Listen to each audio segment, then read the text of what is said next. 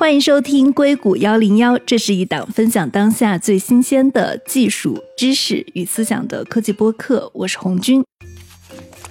那在苹果的 Vision Pro 发布以后呢，有很多很多的听众给我们留言说，我们可不可以解读一下苹果的这款产品？那这期呢，我们就请到了苹果的前工程师，也是现在的科技从业者 Nathan 王。Hello，Nathan，你好。Hello，Hello，红军，你好，你好，非常高兴能有这个机会在节目里面跟大家一起聊这个 Vision Pro。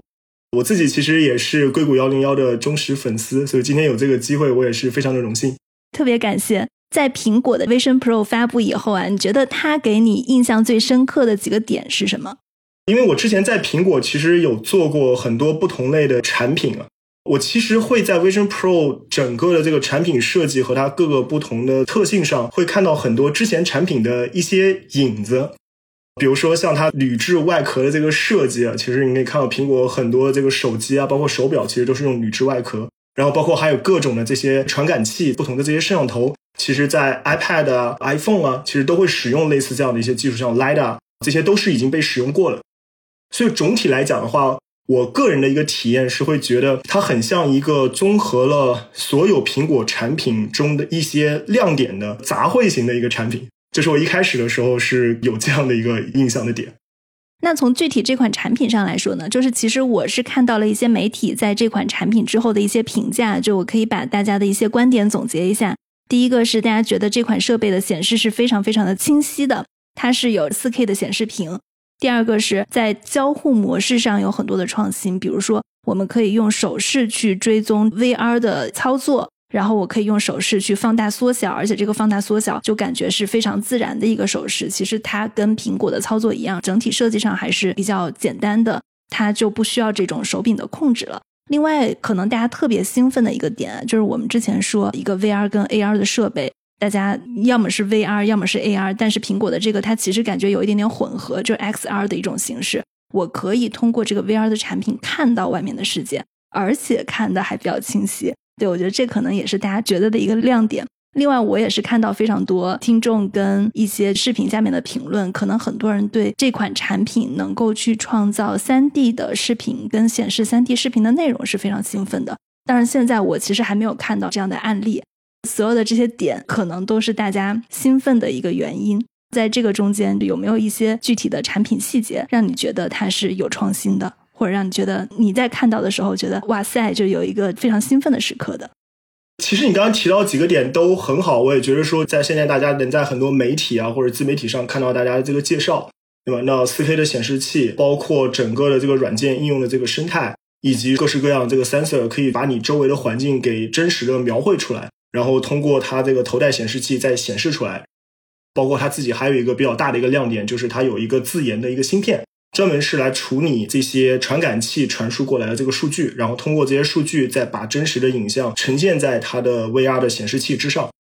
我觉得这些点上的话，可以说是有很大的技术的一个融合。但是我作为这个行业比较了解各个产品这个人来讲的话，我会觉得它其实并没有给到我一个非常耳目一新的硬件上的一个创新。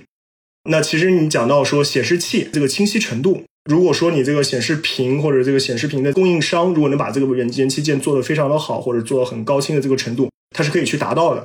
并且很多其他竞品类的这些产品也都是在往这个方向去走。只不过说苹果背后有很强大的这个供应链，对吧？让它可以跟它的供应商很好的去合作，设计在苹果生产，在外包。最后能够完成一系列这样一个成功的元器配件，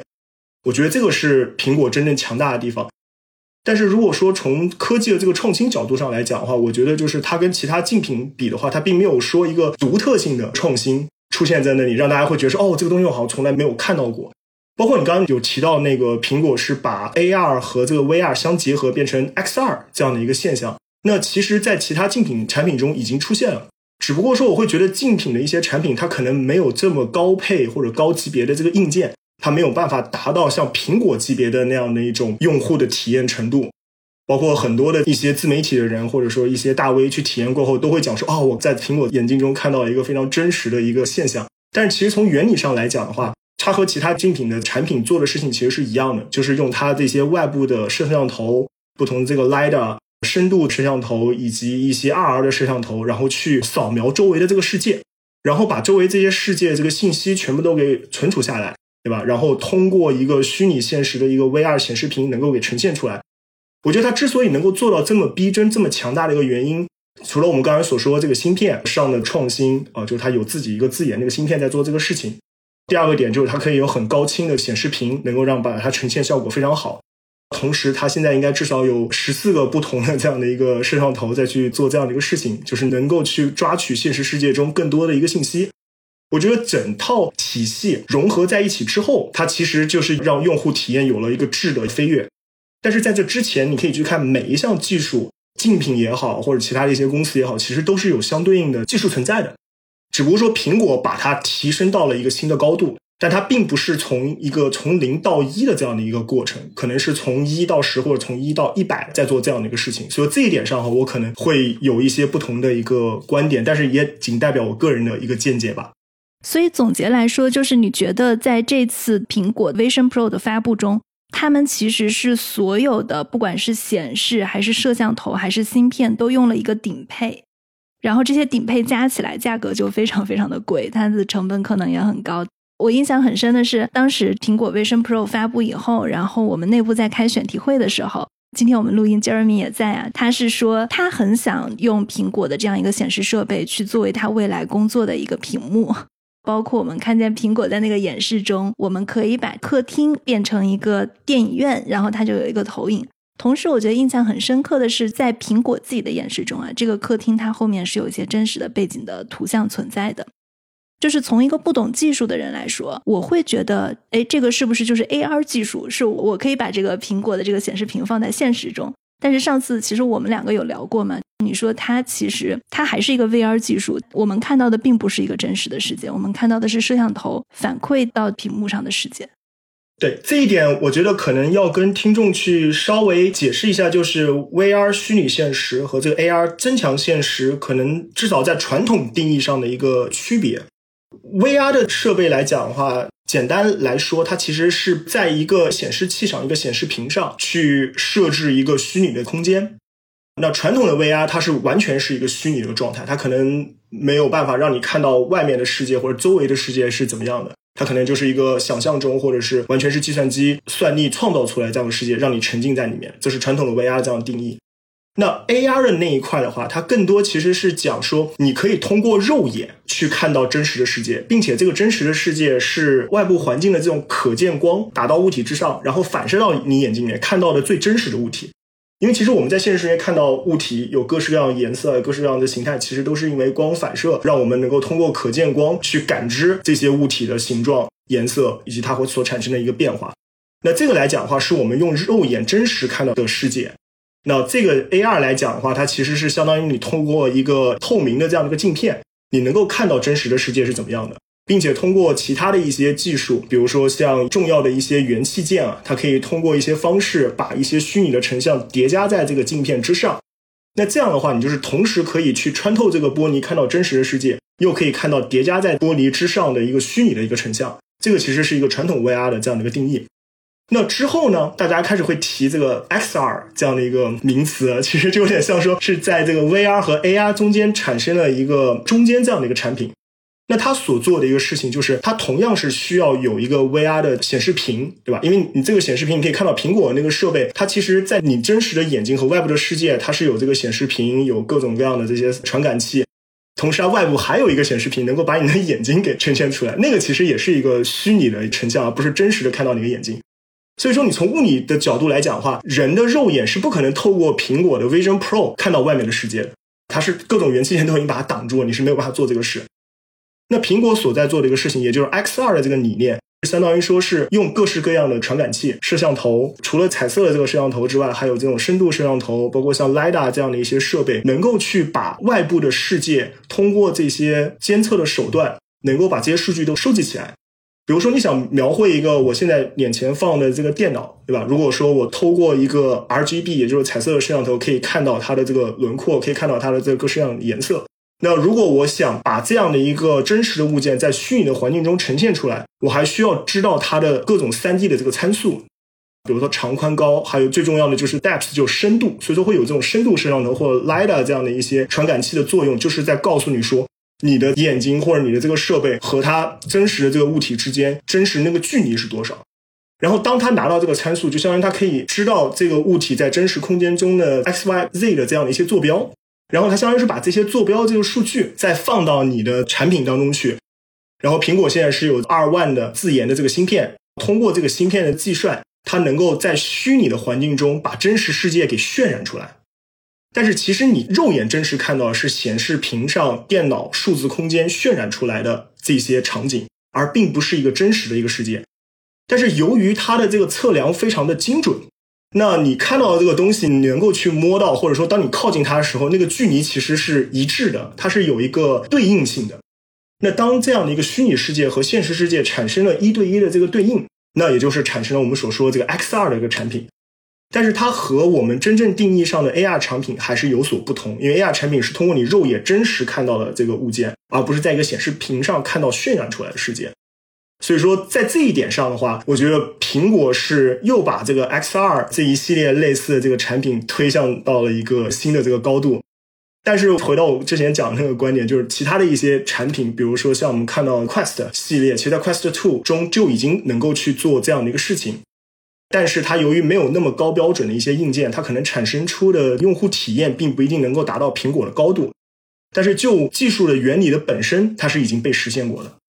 我印象中，我们在带上 Quest 的时候，比如说我们要去玩一个完全的 VR 游戏，以前 Quest 它其实是有一个你可以看到周围所有环境的一个黑白影像，它会让你在这个黑白影像中画出一个圈儿，就是说你要给把自己圈在这个位置里面，它是为了圈定安全区域嘛，就是你圈完以后，它才会变成一个全 VR 的影像，是不是？其实我们在玩 Quest VR 设备的时候，在画圈的那一步就看到外面的。已经是苹果做的这个 VR 影像相同的技术了，只是说 Meta 没有把这个事情推向极致，它只是为了让你看到真实的环境，然后给自己确定一个安全区域，是不是一样的技术？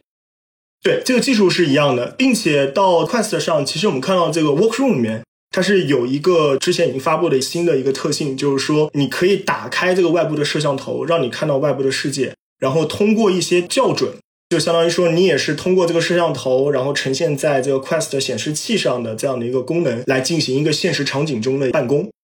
所以说，这个东西在它的应用中，其实相对应的这个技术或者相同的原理，也已经是有过一个实现。那就像你说的，因为 Apple 的硬件的规格，当然它的成本也非常高。因为你可以看一下 Quest 的价格，再看一下 Vision Pro 价格，你就会觉得说，苹果之所以这么强，它其实也并不是没有理由的。那把屏幕的成像做成 4K，你觉得这个是有门槛的吗？这个技术，我的理解就是说，更多在显示器上的话，可能会依赖供应商方面的一些技术。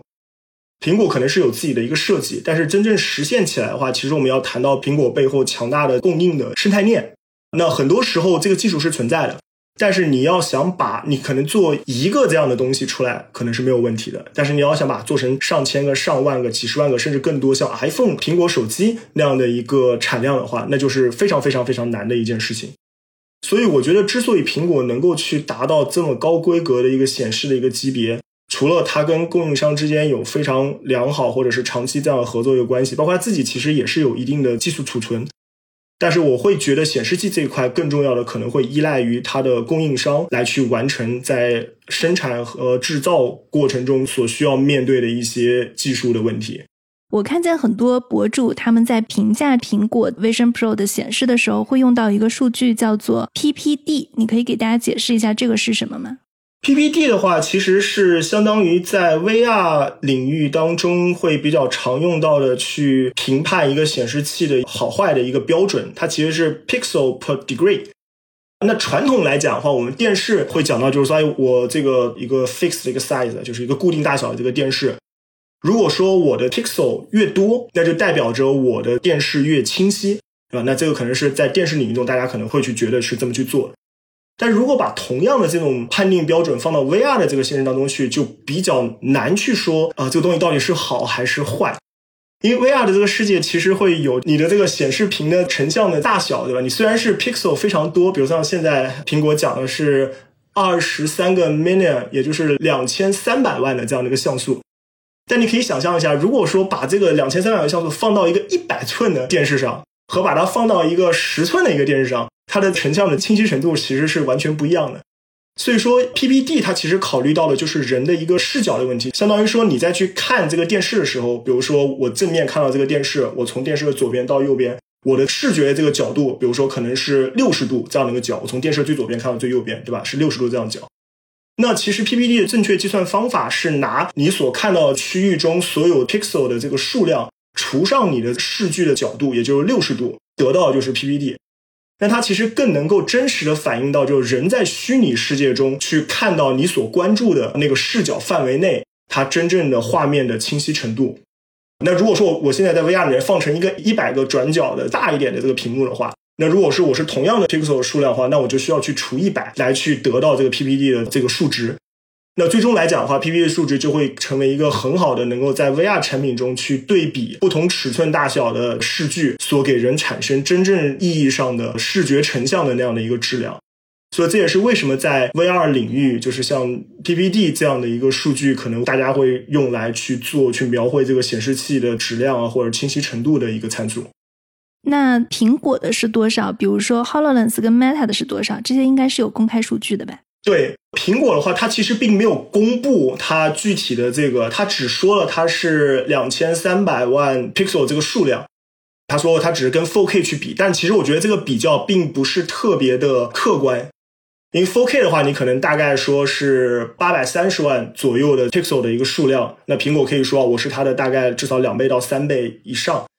但是如果说你把跟电视相比的话，就刚刚说电视的这个大小和这个框子，还有这个 field of view，就是你的这个视角其实是已经固定的，所以说它算不算这个 PPD 其实并没有太大的关系。但是像 VR 领域的话，如果你加上这个 PPD 去算的话，那它其实有可能是比 4K 还要小，而且你还要注意到他说的这个两千三百万这个 pixel 是两只眼睛共同有的，但是你单眼的话其实是要除二的。所以说，我觉得这个可能更多是 PR 上面的一种对比的一个方法，让大家觉得哇，好厉害，就是 比 4K 电视还要清晰。但是如果真真正正你需要在某一个场景下有固定的 field view，就是你这个视角度的时候，那其实并不一定说会比 4K 电视那个体验要好。这个其实也是根据情况而定的。嗯，对，因为我们两个其实都没有去实际体验过苹果的 Vision Pro 的这款产品，所以它真实的体验是怎么样的，可能我们也不是特别方便去评价。但是我其实有在网上看一些测评博主的视频啊，总体上来说，很多博主觉得这次在显示跟成像上的体验还是很好的。但是他们同时也提到一个反馈，就是说，如果我们在一个光线比较亮的地方去体验，或者走到一个光线比较亮的地方，它是能明显的感觉到噪点的存在的。我觉得就这个事情，我可以从技术的这个角度上去理解一下，可能也发表自己的这样的一个观点。因为在不同的这个 sensor，刚才伟奇提到有很多不同的元器件去感知周围的环境。我刚刚提到 RGB camera，对吧？它可以去造不同的彩色，但基本上来讲，它是看到一个二 D 的这样的一个成像。我刚才也提到了，比如说像 depth camera 深度的这个摄像头，对吧？它可能是更多能去看深度方面的景深，能够知道这个物件它在现实世界中它到底处于哪一个位置。就我刚刚所说的，你就把现实世界想象成一个 X Y Z 的一个三 D 的一个坐标，那这些传感器就是在找所有这个现实世界物件在这个三 D 的坐标中它的 X Y 数据是怎么样的，然后它就能够去把它在虚拟世界中给渲染出来。那我能够想到说，外部的这个光源其实是会，特别是会对这种 RGB，就是这种彩色摄像头会产生比较大的一个影响，因为彩色摄像头更多是去检测环境，就肉眼可见的光。对吧？那如果肉眼可见光，比如说特别的明亮，或者说特别的昏暗，那其实都会对它这个 RGB camera 的数据或者它监测到的这些数据造成一定的影响。那如果它在渲染这个虚拟世界中用到了很多这种 RGB 的这个数据，当然它肯定是把所有数据都综合在一起做。那当然 RGB 的相机的数据肯定也占其中比较大的一部分。那当这部分数据受到影响的时候，那就可能会出现像你说的这样一些噪点啊，这样一些问题的出现。那像另一种 camera，比如说我们看它有这种 RR camera，对吧？就红外光，因为红外光其实大家用红外光一个比较好的一个原因就是红外光，一个是它在晚上的时候能够看见，对吧？第二个其实它是比较不太容易受到周围环境光线的这样的一个影响，就相比于可见光来讲的话。也就是说，它有一部分数据其实是不会受周围光源的影响。那比如像 R 啊、LiDAR 这些 Depth 的这些 camera，它其实都不是用可见光去监测的。那如果说是跟可见光相关的，刚才提到 RGB camera 的话，它就有可能会因为外部环境的原因，造成很多噪点的这样的因素。但我觉得这些东西从物理的角度上来讲的话，这个东西对于 RGB camera 是没有办法去解决的。只要是这个外部光源太强太弱，它就没有办法获得很好的数据。但是不是可以通过已经有的这样的一个数据，加上它的深度摄像头深度感知的这些 sensor 来去帮它去弥补这方面的一些损失？我觉得是之后在下一轮的产品迭代或者进步过程中，苹果应该是可以去考虑到的使用的一个点，甚至可以去用到一些人工智能的一个方式，帮助它在原有的基础上。在即使有干扰的情况下，也能够把现实的世界跟这个虚拟的世界能够很好的有一个 alignment，就我们所说的这个一致性。那我觉得这些问题其实可以通过技术手段去解决的。我觉得其实说到 VR 产品，我注意到很多博主在测评的时候还提到一个大家很关注的点，就是眩晕感。我们之前在想到 VR 的时候，大家都会觉得这个东西不行，就是我带着它我晕，我晕 VR，我看见移动的物体，我感受到很晕。但是最近我看见这一批测评的博主里面，大家都提到了感受，比如说测评三十五分钟左右，他并没有感觉到太多的眩晕感。就你可不可以跟大家解释一下眩晕感产生的原因是什么？为什么大家在苹果这次的感受中其实感受不到太多的眩晕感？我可以大概讲一下我自己对于眩晕感的一些理解。当然，不同的研究还有不同的学科可能都会有不同的这样的解释。我可以大致讲一下我自己的这个理解。因为我自己也使用很多 VR 的设备，我自己其实也感受到了这个眩晕。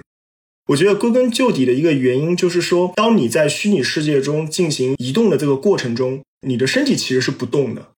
比如说你玩一些游戏也好，或者说在虚拟环境中去走动，如果物理世界中你没有在动的话，你的大脑的这个前庭系统其实会跟你的视野，就是你看到的这个景象产生一个冲突。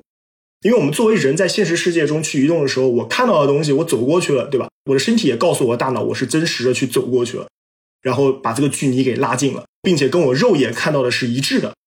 那当这个现象产生的时候，我们是不会感到眩晕的，并且我们在感受物理世界的时候都是这样的过程。可能几千万年下来，人的大脑和身体就是这样的一个构造，我们已经习惯了这样的一个模式。但你现在可以想象一下，你进入了 VR 的世界，你在玩一个 3D 的射击游戏。这个时候，你需要通过你的控制，让你的人走到一个虚拟的一个位置，但是你的身体其实并没有在动，但是你的眼睛告诉你的大脑你在动。那这个时候就会产生一个矛盾，就我们说前庭系统和你的视觉系统产生了这样的一个不一致性。那这个时候会让你大脑会有一种眩晕的一个感觉，对吧？那这个是我理解的眩晕可能是多数产生的这样的一个原因。那么这个东西可不可以解决？其实有很多技术都在做这个事情。还有很多的一些技术细节也会影响到这里，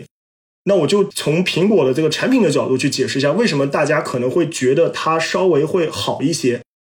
最后我再讲一个，可能是也有其他的一些原因，就包括体验的过程中是通过什么方式去体验的，也会影响到这样的一个程度。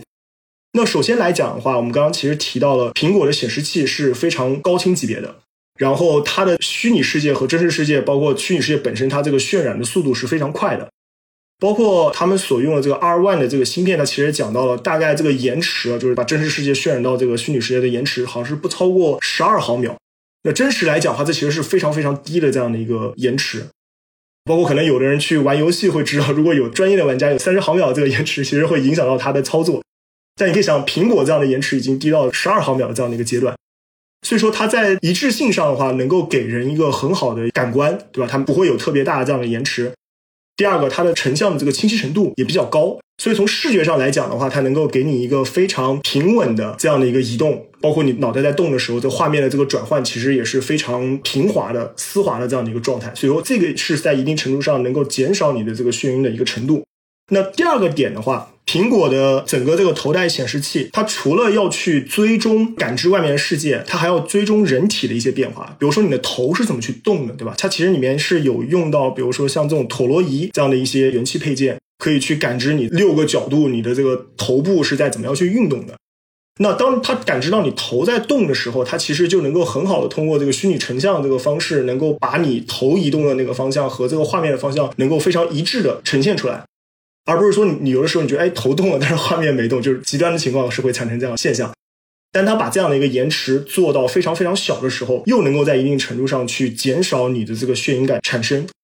包括它还有很强的 eye tracking 啊，就是眼球追踪的这样的一个体质。它其实，在内部的产品当中，它其实也是有一些是这种 R 的 camera，就红外的这个 camera，然后包括还有一些 R 红外的 LED，对吧？然后它其实是很好去追踪你眼球的这个移动的方向。那这样的话，它就又能够把你眼球看到的那个视角和移动的这个位置，很好的跟虚拟的环境给贴合起来。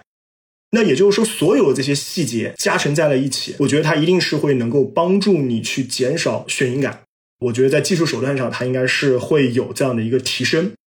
最后要讲到一个点，就是因为我自己也没有亲身去体验过，我不知道很多的这些博主也好，自媒体也好，或者是有参与到苹果这个产品体验人，他在使用这个产品中是属于一个静止的一个状态，还是只是头部扭动一个状态，还是说他玩过一些比较剧烈一点的三 D 的这样移动的游戏？其实，在玩三 D 游戏的时候，现在大家可能经常会用的一个方式，就是说我不让你连续的在这个虚拟环境中去移动。我是通过这种跳格子的方式，就是这种瞬间转换到另一个视角，这样一格一格让你去产生这个视觉印象，这样其实也能减少人的眩晕感。所以说，大家在说这个眩晕感到底是增强了还是没有增强，还是怎么样，其实也取决于他在体验过程中所运用到的场景。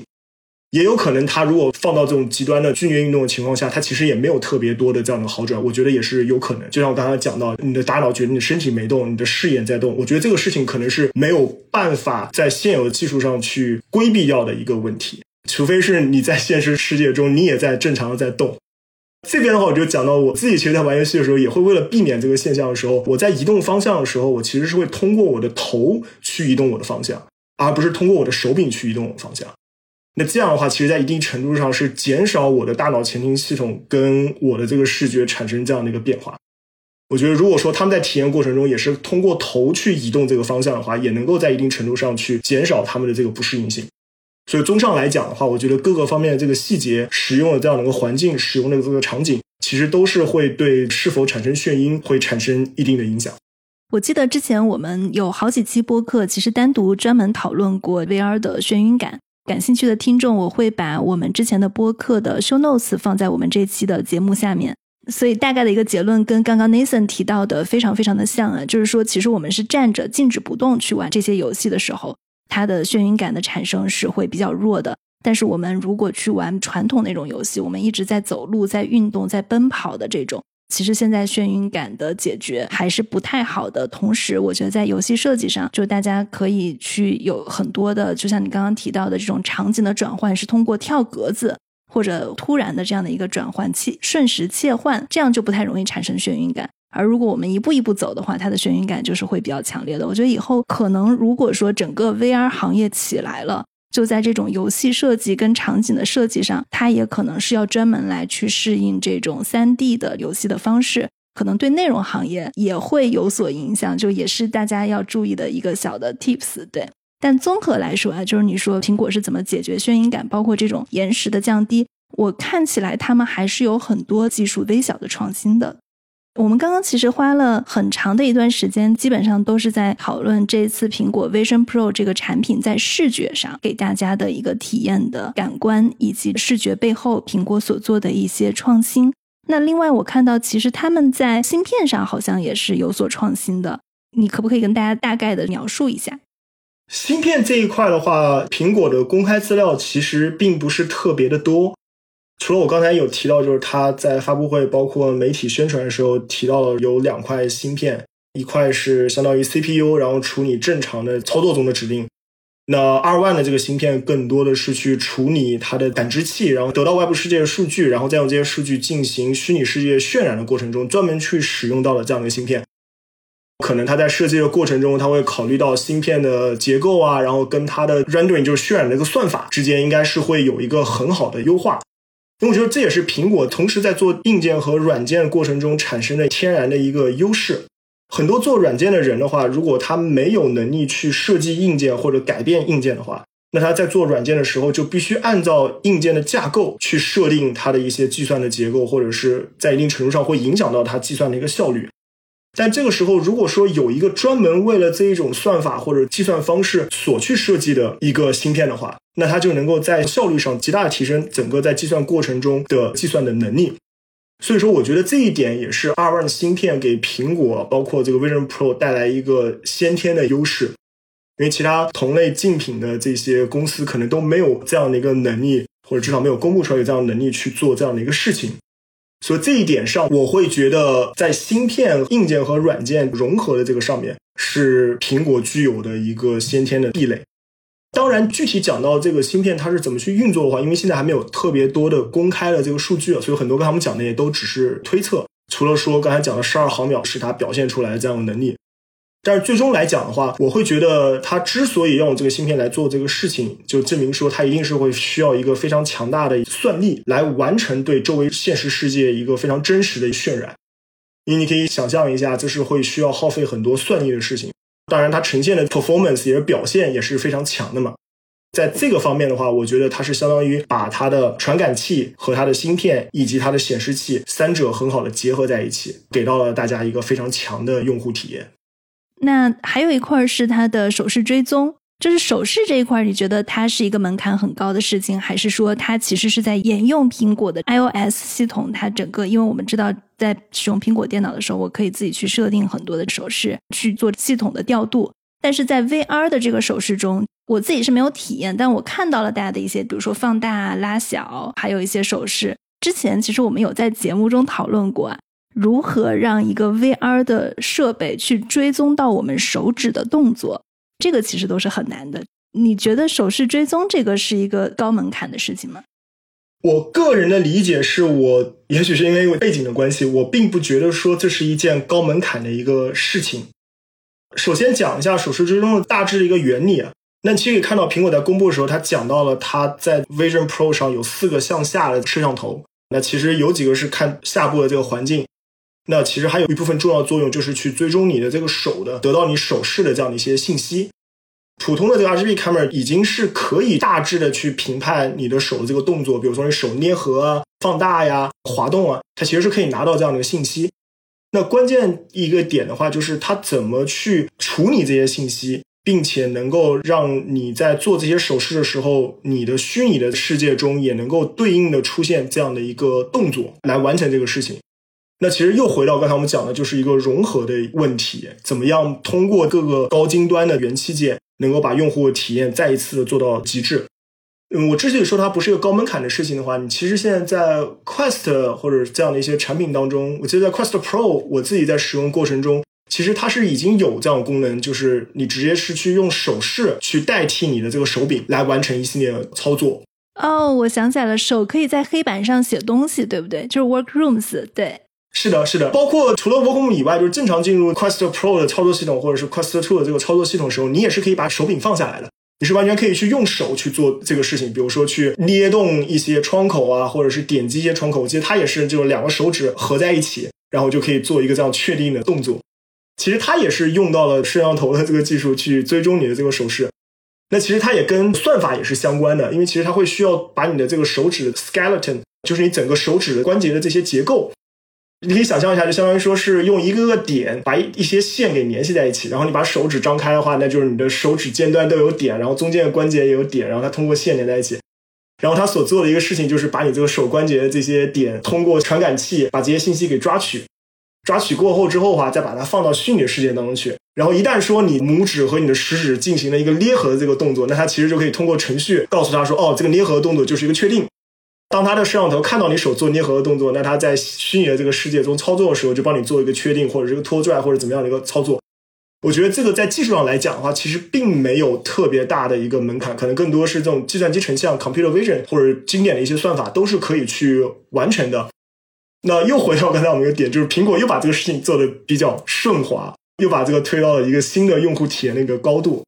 所以说我在看苹果的产品的时候，我更多的会去看它背后的用户体验。就是它所有做的这个事情都是站在用户体验的基础上，比如说所有的苹果产品都是非常的简单，即使说你没有用过苹果产品，你给一个小朋友或者给一个老人，不需要跟他解释什么，他就能够很好的试几下，就大概知道哦，原来是这么操作的。我们像这个 iPhone 的这个手机的操作系统界面也是这样，包括在它展现出来的这个 Vision Pro 的操作界面系统也都是那么的简单，让人觉得哎，我其实不太需要看一个说明书来告诉我去怎么使用这个产品。我可能看一下图片或者看一下演示的视频，我大概就能知道。甚至很多是这种 intuition 感觉上就觉得说，哦，这个东西就应该这么用，它真的就是应该这么去用。所以说，我觉得在用户体验上，苹果确实是有把这个事情做到了一个非常非常高的标准，甚至可以说是一个极致。那在技术的角度上来讲的话，我并没有觉得说它有非常大的一个门槛。我觉得苹果这个产品它做得好，跟它的高定价跟所有的东西都用顶配，可能也是有关系的。我记得之前就是在 Meta 他在做整个 Quest 的思路的时候。其实之前那个 Quest 的 CTO 应该是 John Carmack，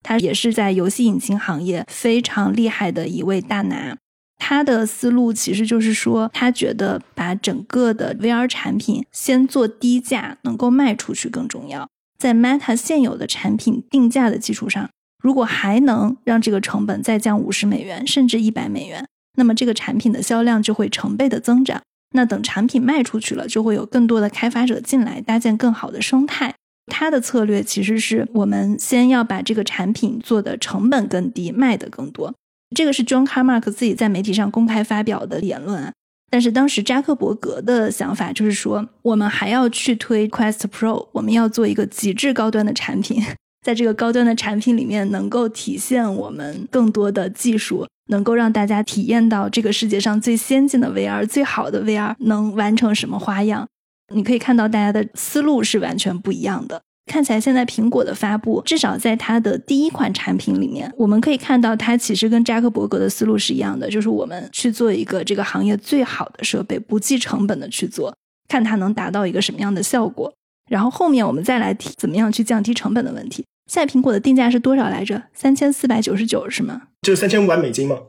对，还是挺贵的。我觉得那这个价格的话，可能真正会买的也是极小的一部分人。而且当时我觉得 John Carmack 他有一个观点，我最认可的是，他说就是你们买了这个 VR 设备以后，他评估也不是说完全看销量多少，而是说我们买了以后真正回去不让它在柜子里面吃灰。就是真正能玩它的这个频率有多大，所以其实更重要的是找到一些大家能够高频的去玩这个东西的应用场景。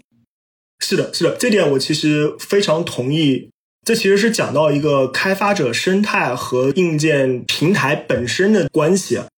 就像你提到的说，哎，我现在可以把这款硬件要么做的非常极致，硬件非常的好，但是价格非常贵，那可能只有这种高端的玩家会去买。那要么我去把它做的非常便宜，让普通大众都可以去用一个很经济实惠的价格去使用这款产品。那后者的这个角度上来讲的话，当用的人越来越多，那我其实会有更多的应用的一个需求。那当有了更多应用的需求的时候，我就会能够吸引更多的开发者到我这个平台上来去做一系列的开发。因为开发者做开发，他其实也是会需要有的盈利，要有收入嘛。如果他花了一个成本去做了一个开发，发现他放到这个平台上并没有能够赚到很多钱，那他可能就没有更多动力去做这个事情。那他为什么不去在其他平台上做相类似的一个开发，然后他又能够赚到更多钱呢？所以我觉得两者的这个角度其实各有各的出发点。那这个其实又讲到一个比较有意思的话题，就是开发者生态这个事情。我个人的一个角度去理解，包括苹果这一次选择在开发者大会去发布这个硬件。并且在这个硬件价格这么高的时候，他也愿意去发布。我觉得有一定程度上，可能甚至是比较多的一部程度上，就是他希望能够把这个开发者的这个生态，主要是 Vision Pro 上的开发者生态，能够给带动起来。简单来讲的话，就像你说，如果这个硬件发布之后，或者是到一定时间没有很多的这种 killer apps，就是大家都会去用的、都会去玩的这样的一些应用的话，那它就是放在里面落地吃灰，没有什么实际的这个应用场景。那一定是要有个非常好的应用的开发体系，就是一个相辅相成的过程，带动整个硬件的这样的销量，还有大家去使用。那这样的一个生态就会往一个越来越好的方向去走。那我觉得苹果其实在发布产品的时候，它并不一定只是说为了把这个东西做了极致，然后才用非常贵的价格给卖出来。因为在苹果内部的话，其实有很多不同的团队。有一些团队的话，可能更多的是注重于设计方面的一些创新，或者说它有很多设计理念这个要求。那这样一些团队，它可能会不计成本的要求真正去实现的这一批工程师达到这样的一个极致，可以像你说，它是不计成本做这个事情。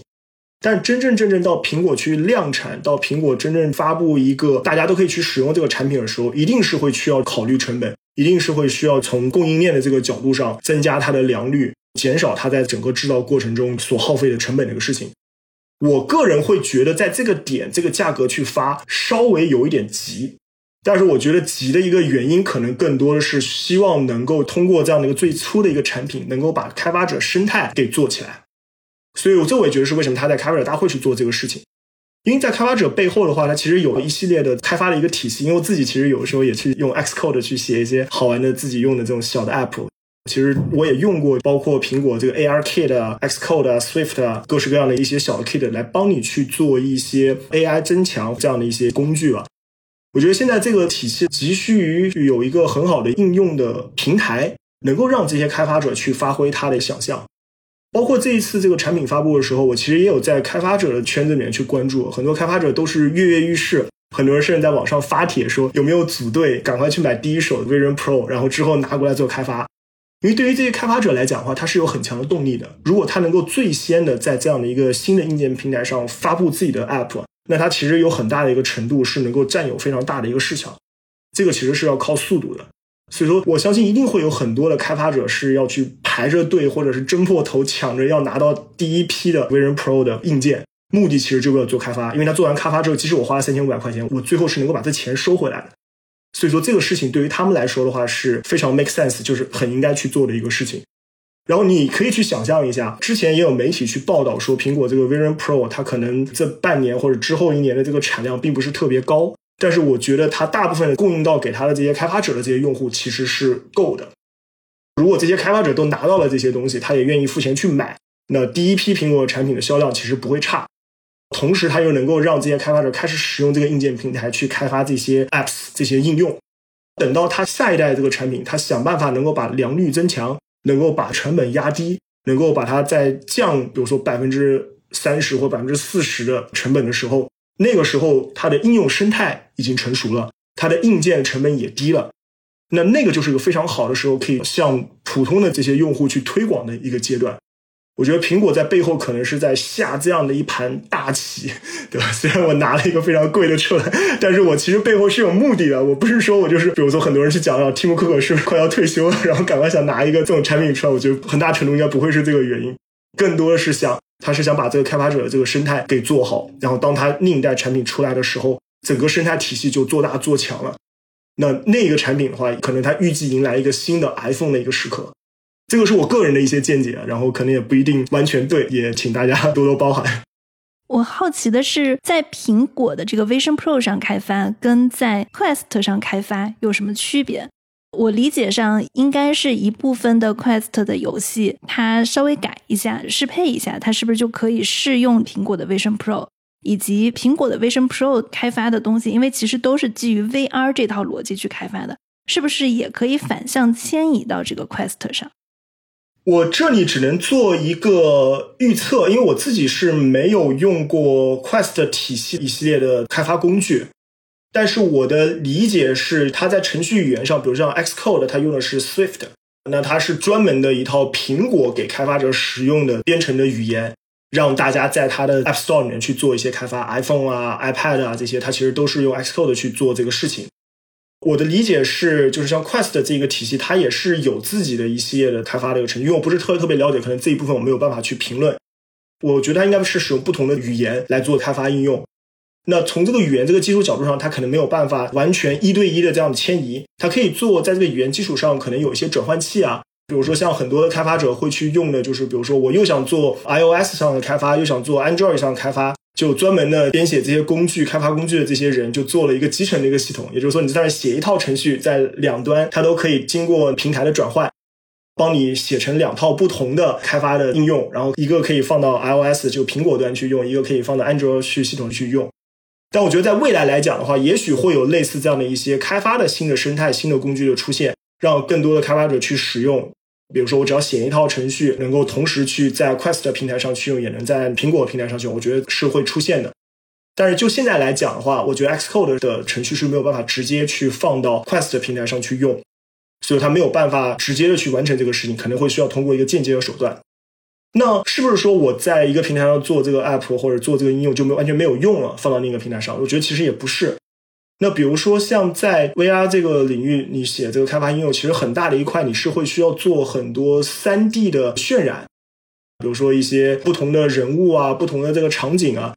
这个其实有的时候都会用到第三方，比如像 Unity 啊，或者是类似这样的一些开发平台去做这个事情。我觉得苹果自己其实也是，只要它支持这样的一个平台，支持这样的一个格式，那你其实，在那样的一些工作，其实是可以比较容易的迁移到不同的平台上。但是你真正是在这个平台上 code 写程序，像用 Swift 写程序，我觉得这个可能比较难。所以它可能也分这两种不同的情况。对我看见苹果在这次的展示中，它有一个让我印象很深刻的点是，它是可以把整个的苹果电脑还有手机上的一些我们常用的 apps，比如说照片啊、视频啊。我们是可以在 VR 里面去观看的，所以其实从现在来说，我觉得它的整个 VR 系统有一些苹果的原生的应用了。然后未来可能，比如说我在 iOS 上做的开发，给电脑跟手机用的，是不是也可以迁移到 VR 上？这可能也是未来它生态的一个大的部分。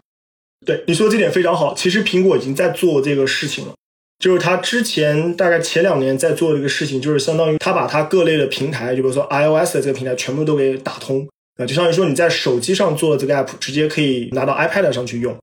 然后你加一些不同 condition 的一些 code，它也可以放到 MacBook 上去用。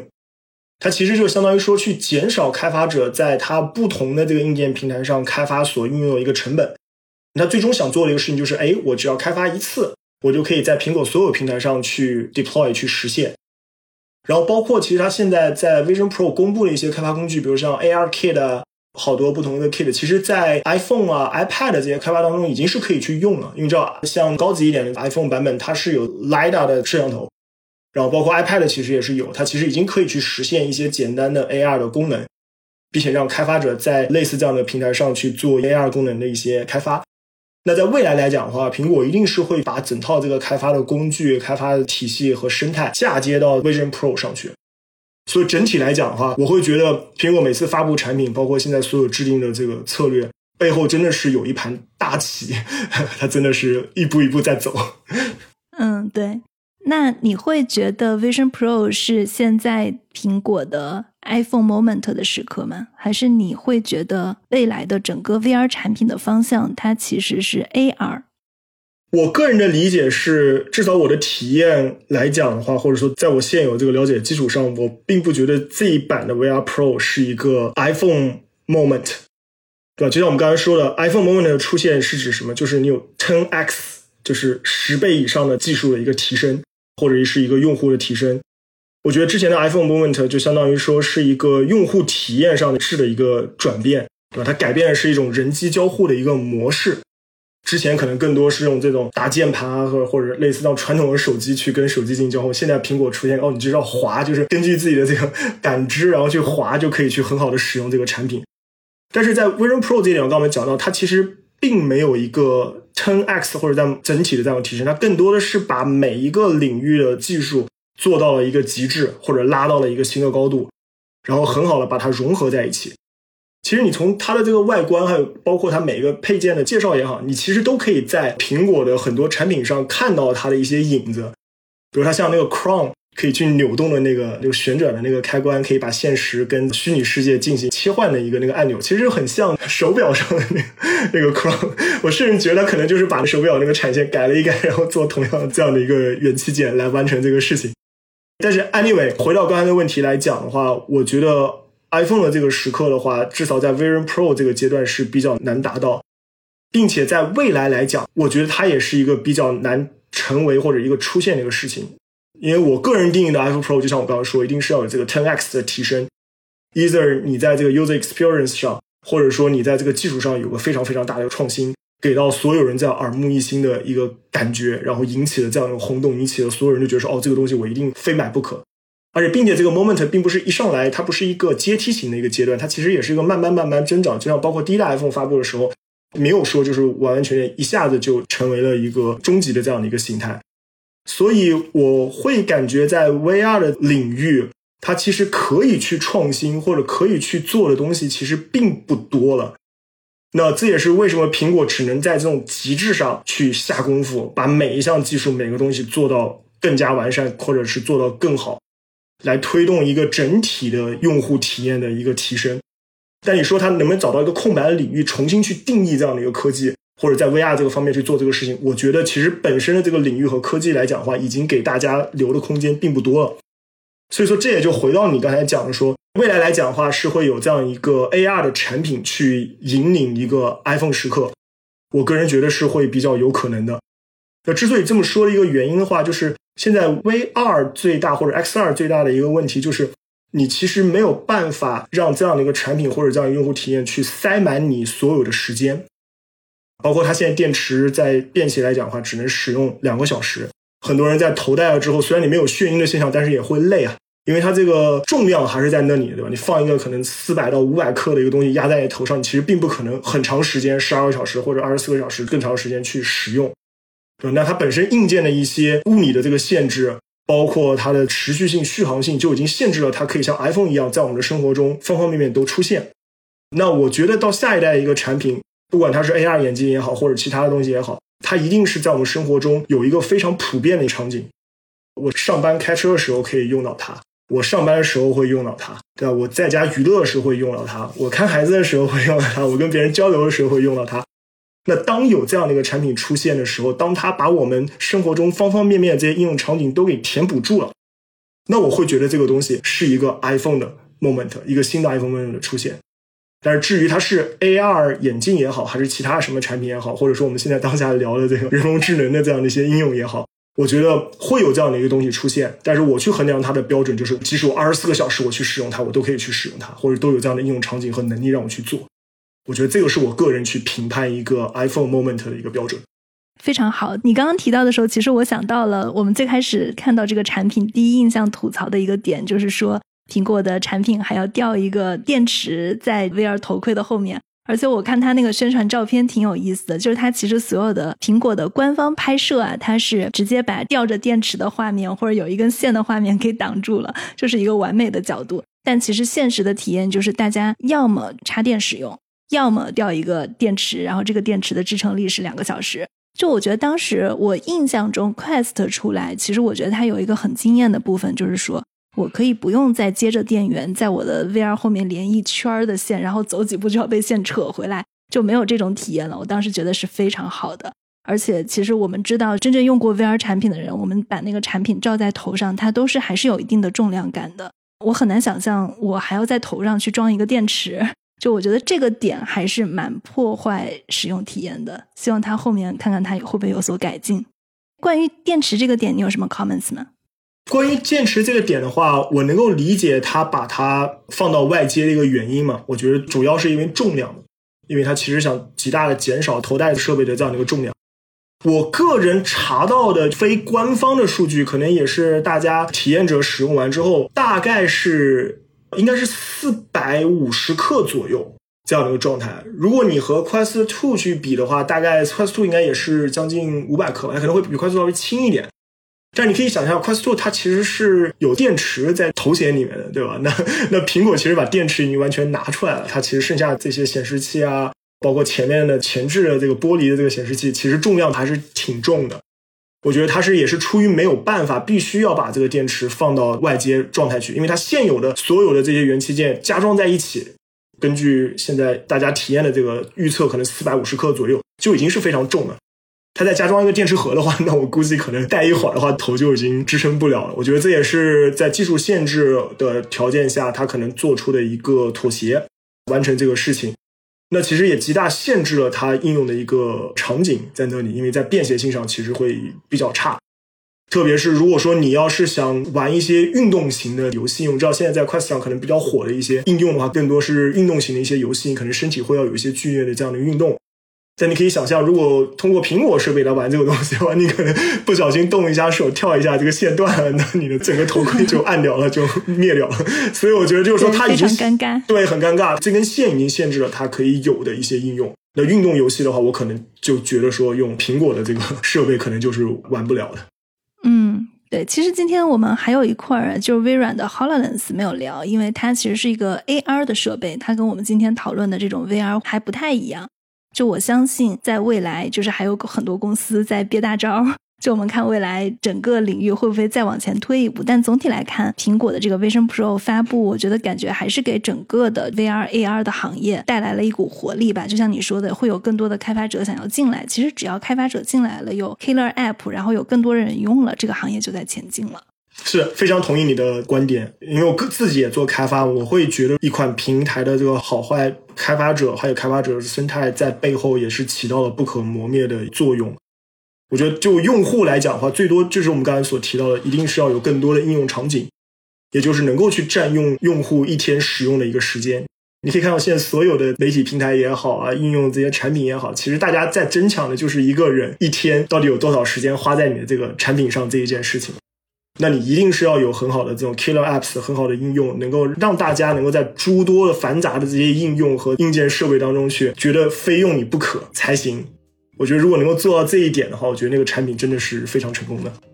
嗯，好的，好，谢谢 Nathan，这就是我们今天的节目。如果大家喜欢我们的节目，欢迎大家给我们写评论或者写留言。中国的听众可以在苹果播客、小宇宙、喜马拉雅、蜻蜓 FM、荔枝 FM、QQ 音乐、网易云音乐上来关注我们。海外的听众可以通过 Apple Podcast、Google Podcast、Spotify、Amazon Music 上来关注我们。当然，如果你是特斯拉或者未来的车主，你也可以在车上直接搜索我们的播客“硅谷一零一”，就可以关注我们。感谢大家的收听，谢谢。